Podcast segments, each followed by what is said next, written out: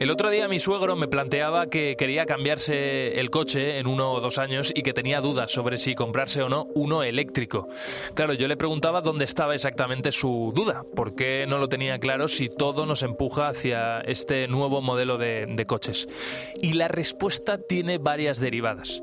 Superado el asunto del precio, eh, que no es baladí, son bastante más caros que los de combustión, mi suegro me hablaba de la autonomía del coche con la carga eléctrica y la falta de electrolineras que hay en nuestro país, eso por un lado.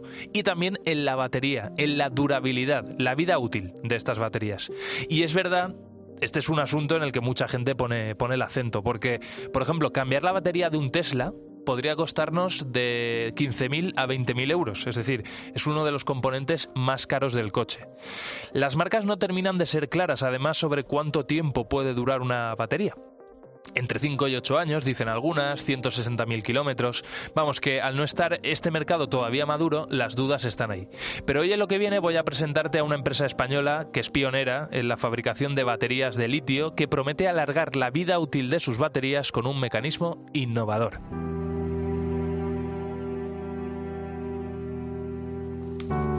Mario Nicolás está al frente de NC Power son pioneros y referentes en la fabricación de baterías de litio y siendo conscientes del problemón que hay con la vida útil de estas baterías, decidieron desarrollar una tecnología propia, precisamente para alargar en el tiempo el uso de estos componentes. El, mayor consumo está en la parte del, inversor del motor es donde viene el, mayor consumo de las baterías. Y la parte clave para una buena gestión de, de las baterías y poder alargar su vida útil es el equilibrio de las baterías a la, hora de la carga. Lo que hace balancear las baterías cuando llega el momento de la carga, que hace que las baterías siempre estén al 100% de esa forma, aumenta la vida útil, porque no siempre los fabricantes mm, hablan de balanceo de batería o de equilibrio, pero claro, realmente el equilibrio que se está haciendo no es mm, al 100% efectivo. Lo que hemos hecho con el NC Power System es poder adaptar las baterías para que haga esa gestión de forma que poder alargar la vida útil. Sensores incorporados a las baterías, conectados con el resto de piezas del coche y que lanzan constantemente información a la nube para conocer el estado real y actual de las baterías y poder tomar decisiones antes de que sea demasiado tarde.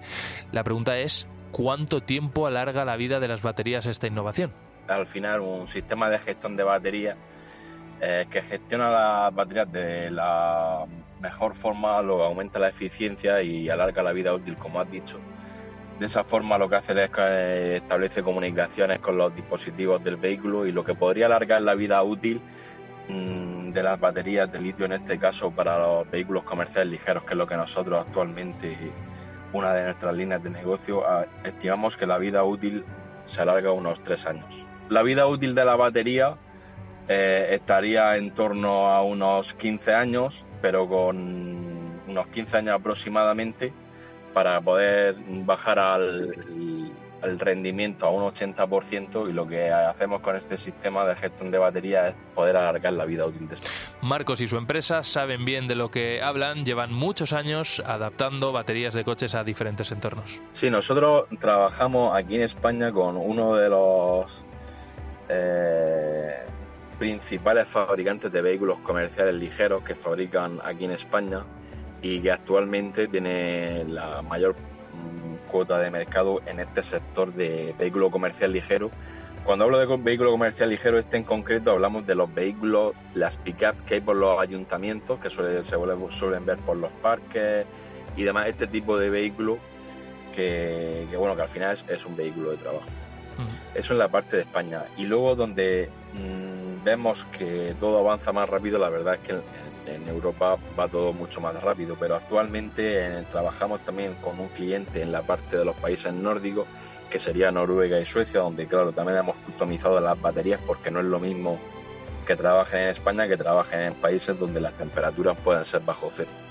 Y al final, pues bueno, se, se customizan las baterías para que funcione en esos ambientes. Entiendo, entiendo Mario, perdona que te corte, eso es eh, por la congelación del litio. Sí, nosotros cuando igual cuando hablamos del NC Power System es la configuración que se adapta para los requerimientos del cliente. Por ejemplo, aquí en estos países nórdicos lo que necesitamos es poner una gestión térmica porque las baterías tienen que cargar siempre a partir de 0 grados Entonces, eh, vehículos que están en la calle pues pueden llegar a estar a menos 15 grados.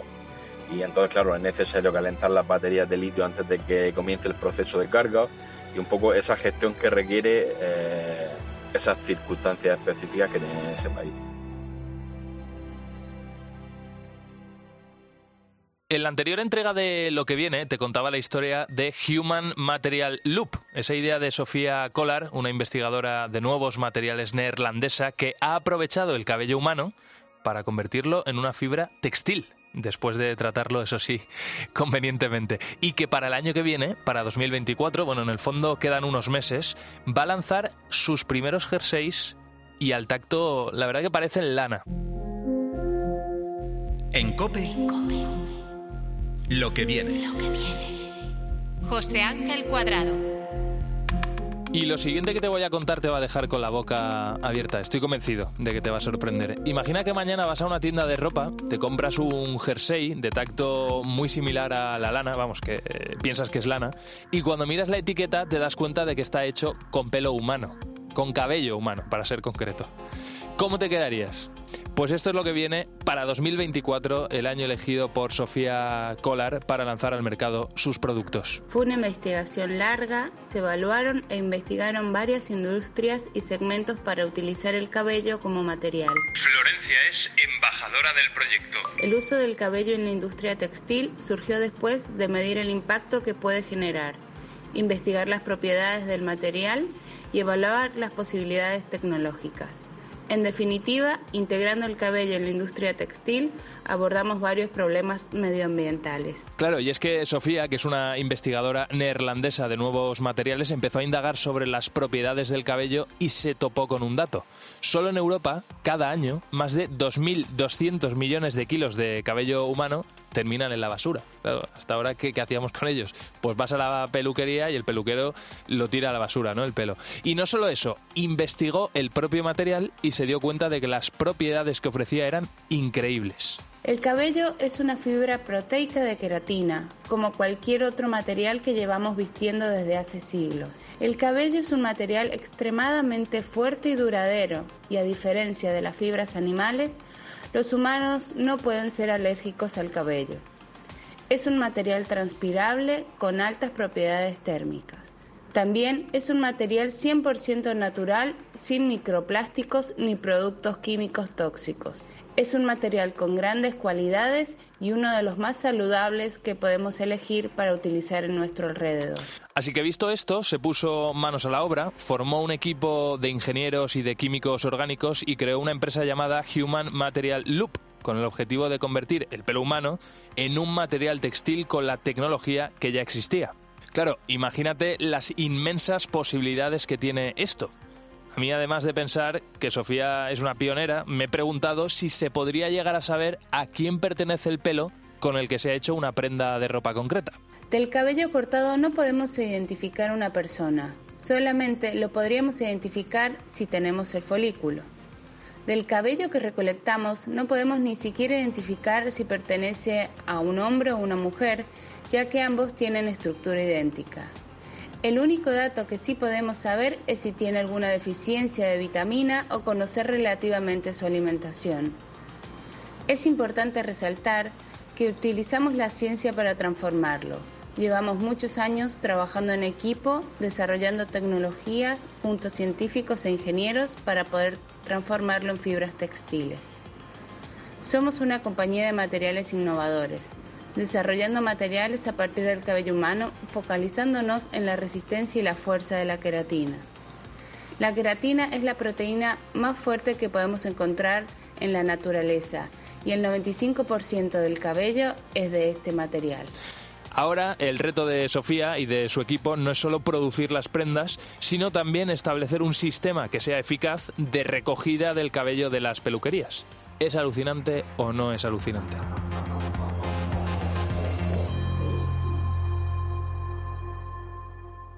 Pues bien, hoy vamos a hablar con otra de esas personas que llevan ya varios años, lleva varios años innovando en el sector textil. Es español, se llama Fede Sainz de Robles y con él vamos a descubrir cómo es el proceso para dar con un nuevo tejido.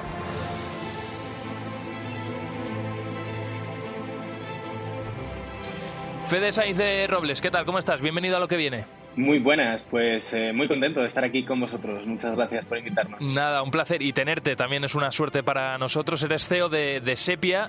El, nombre va como anillo al dedo a, tu empresa, ¿no? Que empezó como startup, ahora ya eh, empresa, porque eh, hacéis todo tipo de, tejidos. Y si te parece, ahora vamos a explicar algunos de ellos, pero antes que nada, si te parece, vamos a explicarle a la gente para que lo entienda cómo es el proceso completo desde que a Fede se le ocurre investigar sobre un tejido concreto que haga X y que finalmente ese tejido sea una, una realidad. A ver, ¿por dónde, por, por dónde empiezas? Claro, bueno, pues nosotros eh, lo que siempre intentamos es hacer prendas de vestir de uso diario con las que nos podríamos estar vistiendo pues en este momento cualquiera de, nosotros o de los oyentes, pero hacerlo de tal forma que cumpla tres requerimientos esenciales para nosotros. Uno es que requiera el mínimo cuidado posible, es decir, eh, reducir al máximo todo lo que son lavados, planchas, secadoras, etcétera, que al final, pues vivimos en el 2023 ya, tenemos un montón de tecnología a nuestro alrededor, sin embargo, pues seguimos gastando un montón de tiempo y de recursos en, cuidar de nuestras prendas, ¿no? Con lo cual, lo primero que intentamos siempre buscar es reducir ese cuidado. Luego lo segundo es mejorar el confort a lo largo de todo el día de la persona que lleve puesta esta ropa, estas camisas, polos, estos pantalones. Y lo que intentamos es pues siempre pues que sean cómodos, que sean transpirables, que sean elásticos, que sean ligeros, que eviten pues, eh, cosas como las marcas de sudor o elementos que nos puedan hacer sentir incómodos.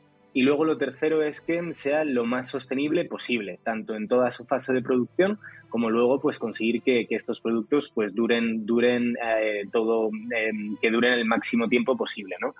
Claro, vamos, a, vamos, a, un caso concreto, Fede, porque, por ejemplo, en, vuestro caso fuisteis eh, la primera startup, o al menos yo así lo, lo conocí, en sacar al mercado unas camisas que repelían, por ejemplo, el ketchup. O sea, tú te echabas encima ketchup y eso no, no lo chupaba, ¿no? El tejido, por hablar de una manera muy, muy sencilla. Entonces, eh, ¿En qué momento a ti se te ocurre hacer algo parecido? ¿Lo viste en otros mercados? ¿Lo viste en otros países?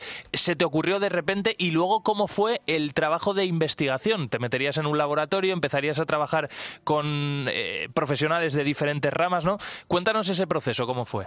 Claro, pues mira, yo justo antes de empezar Sepia estaba ya trabajando en un laboratorio eh, de tecnología textil.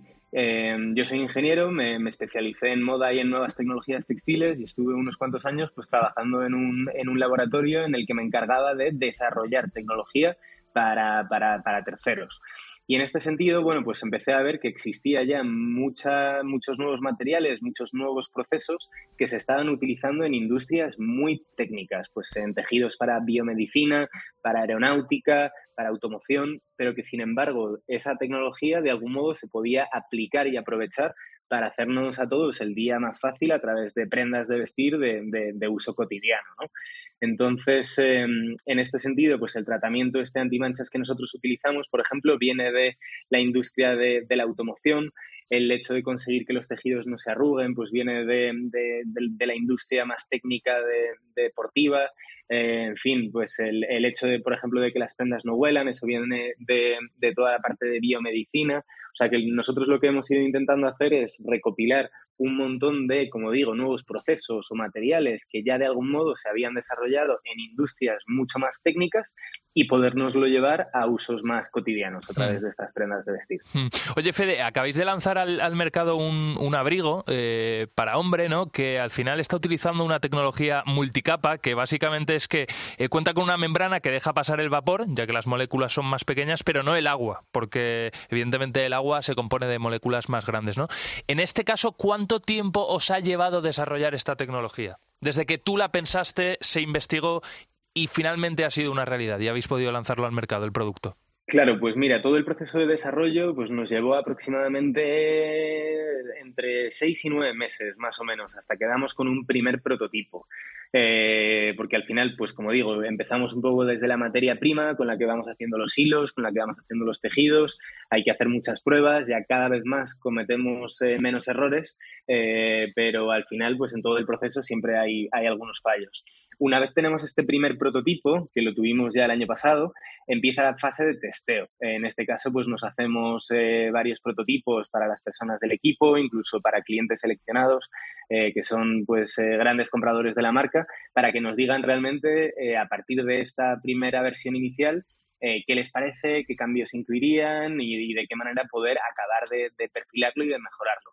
Y una vez tenemos pues todo ese feedback de, todo el uso que, se le da en esta primera versión de producto, pues ya pasamos a los ajustes finales y a meterlo en producción. Es decir, el abrigo que acabamos de lanzar ahora mismo, pues llevamos casi dos años desde que empezamos con la idea hasta que realmente luego llega al mercado. Qué interesante. Oye, eh, Fede, ¿y en estos procesos de repente vosotros eh, creáis maquinaria propia para, para estos desarrollos o en todos los casos la maquinaria en la que os apoyáis para, para eh, conseguir una nueva tecnología ya existe?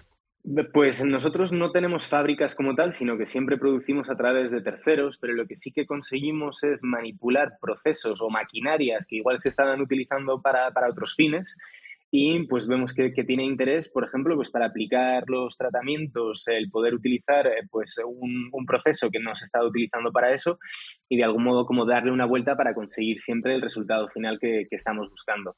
Entonces, como digo, nosotros a nivel interno eh, no, no, no, somos fabricantes como tal, nosotros nos encargamos de la parte de investigación, de diseño, de desarrollo, de marketing, etcétera, pero es a través de, las fábricas con las que colaboramos aquí en España y en Portugal, con las que somos capaces de, realmente meter toda esa tecnología. Al final, un proceso de fabricación textil es, muy complejo, son mm. fábricas muy grandes que requieren de, pues de, gran ingeniería para, poder llevarse a cabo. Mm.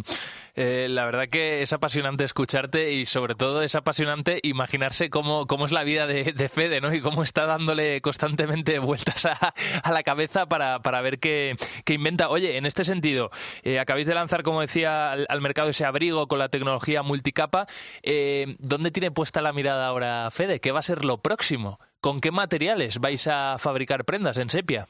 Pues lo próximo es seguir avanzando en hacer el resto de prendas del armario. Hasta ahora, pues tenemos, pues en el caso del hombre, pues camisas, polos, camisetas, chaquetas, eh, pantalones, pero todavía pues nos quedan categorías de producto para seguir eh, desarrollando. Y luego al final, pues como bien dices, eh, eh, como nos pasamos el día utilizando las prendas, ya a día de hoy pues hemos llegado a, que tengan unas funcionalidades muy buenas, a que además se produzcan en unas condiciones fantásticas y de forma sostenible, pero siempre se puede ir mejorando, con lo cual al final a lo largo del uso pues te vas dando cuenta, joder, pues igual aquí un, nuevo bolsillo, un nuevo enganche, un nuevo material, un, un, un nuevo tipo de tratamiento que me ayudara en X cosas que haga que pues todos los productos puedan ir mejorando y que al final pues la camisa que lanzamos hace cinco años comparada con la de ahora eh, pues, pues tenían grandes deficiencias que hemos ido eh, mejorando y seguro que dentro de cinco años pues podremos seguir teniendo nuevas camisas, pantalones o más categorías de producto, como digo, mm. que cada vez sean mejores, que cada vez estén mejor pensadas y mejor adaptadas a que, a que podamos tener todos pues eh, una segunda piel inteligente, que es un poco lo que intentamos conseguir a través de, de Sepia, que nos, que nos vaya protegiendo, cuidando y, haciendo el día más fácil. Eh, eh, oye, Fede, Fede, es un enfermo de sus propios materiales. Cuando ve a algún amigo con, con alguna camisa hecha con un material que dice esto, esto muy flojo, ¿se lo dice o no? ¿O te cortas? Pues, pues algunas veces, algunas veces. De hecho, eh, pues mi pareja también utiliza algunas prendas que no son, son todas de sepia y cada vez que los saco de la lavadora, pues que el contraste entre, entre sacar un pantalón nuestro y un pantalón de, de cualquier otra marca a nivel de arrugas, de cómo sale de pesado, de mojado, eh, pues realmente, bueno, pues sobre todo, más que, más que meterme con ellos, refuerza mucho que lo que estamos haciendo por el pues, buen camino, va en una buena dirección mm. y, y, nos anima a seguir adelante, mm. claro. Oye, una última cosa. Eh, Em, bueno, eh, hemos hablado del cabello humano, ¿no? Como fibra textil, lo que ha hecho esta investigadora neerlandesa, que a mí me parece eh, bestial, ¿no? Y sobre todo, como ella explicaba, que al final es reaprovechar un material que se está tirando. Porque eh, ¿cuántos millones, cuántas millones de toneladas al año de cabello humano se tira a la basura? Pues mucho, ¿no? Porque no se estaba aprovechando hasta ahora. Em, en su día conocimos también el uso de las algas para diseñar algún tipo de, prenda, porque además era bueno, o sea, las propiedades que ofrecía eran buenas para, para la piel.